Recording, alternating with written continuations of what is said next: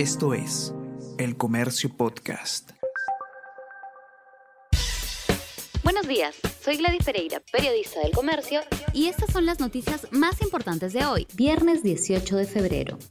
Fiscalía abre investigación al titular del MINEM. El fiscal anticorrupción de Junín, Aladino Lazo Pacheco, acaba de iniciar una investigación preliminar a Carlos Sabino Palacios Pérez, hoy ministro de Energía y Minas, por el presunto delito contra la administración pública en la modalidad de peculado, debido a su gestión como director regional de Energía y Minas. También se investiga a Fernando Orihuela, gobernador de Junín. Según denuncias, se usaron recursos de la región para trasladar a La Oroya oficinas de la Dirección de Minas, lo que generó un perjuicio económico.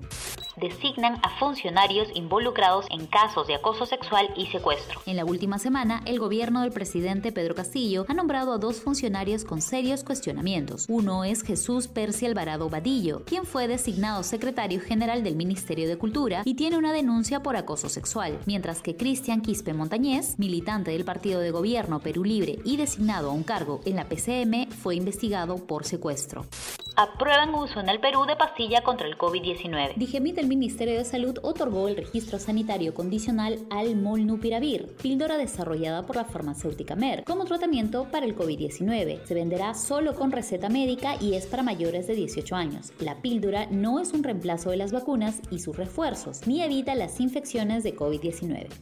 Chile endurece medidas en el norte ante la inseguridad. Estado de excepción rige en cuatro provincias fronterizas del norte chileno por el aumento de los actos delictivos. Más de 600 militares ya han sido desplegados para colaborar con la policía en el control de la migración irregular en la zona que limita con Bolivia y el Perú.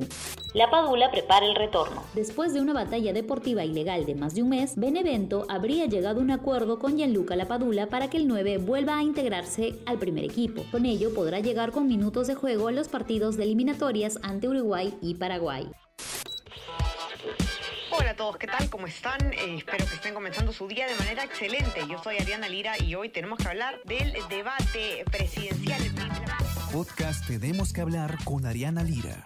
Lunes, miércoles y viernes desde las 7 de la mañana.